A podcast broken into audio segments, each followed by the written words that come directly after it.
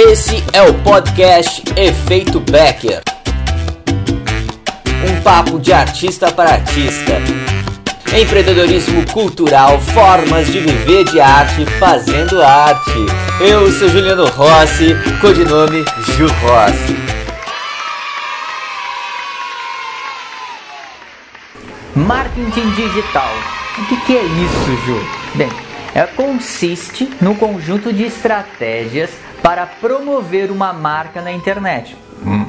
Ele potencializa o engajamento e é a forma mais eficaz de ter resultados, vendas, visibilidade do seu trabalho artístico, pois consegue medir de onde vem o tráfego, as pessoas que irão visualizar sua divulgação e gerenciar aponta quanto você precisa investir nesse tráfego para atrair conversões, pessoas que visualizaram sua divulgação e se tornarão consumidores clientes. Diz qual é o gênero, idade, dados comportamentais do seu público em potencial. Ou seja, é possível medir e, portanto, gerenciar seu produto cultural. Se você pegar essa mesma verba do marketing tradicional e usar ela no marketing digital, o seu resultado alcança um número maior de pessoas, podendo seu produto cultural ter muito mais visibilidade. O ideal é que no planejamento de marketing destine uma verba pensando no mix dessas duas possibilidades, ou seja, a exposição da marca e também o marketing de anúncios nas redes sociais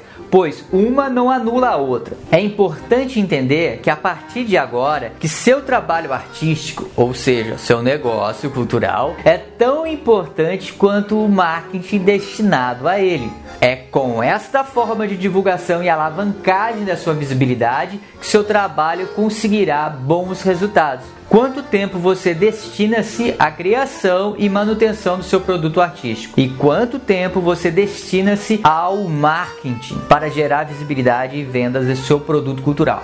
Um dado curioso: o Brasil, em 2017, já ocupa o quarto lugar no ranking mundial de usuários de internet, com 120 milhões de pessoas conectadas. O Brasil fica apenas atrás dos Estados Unidos e da China.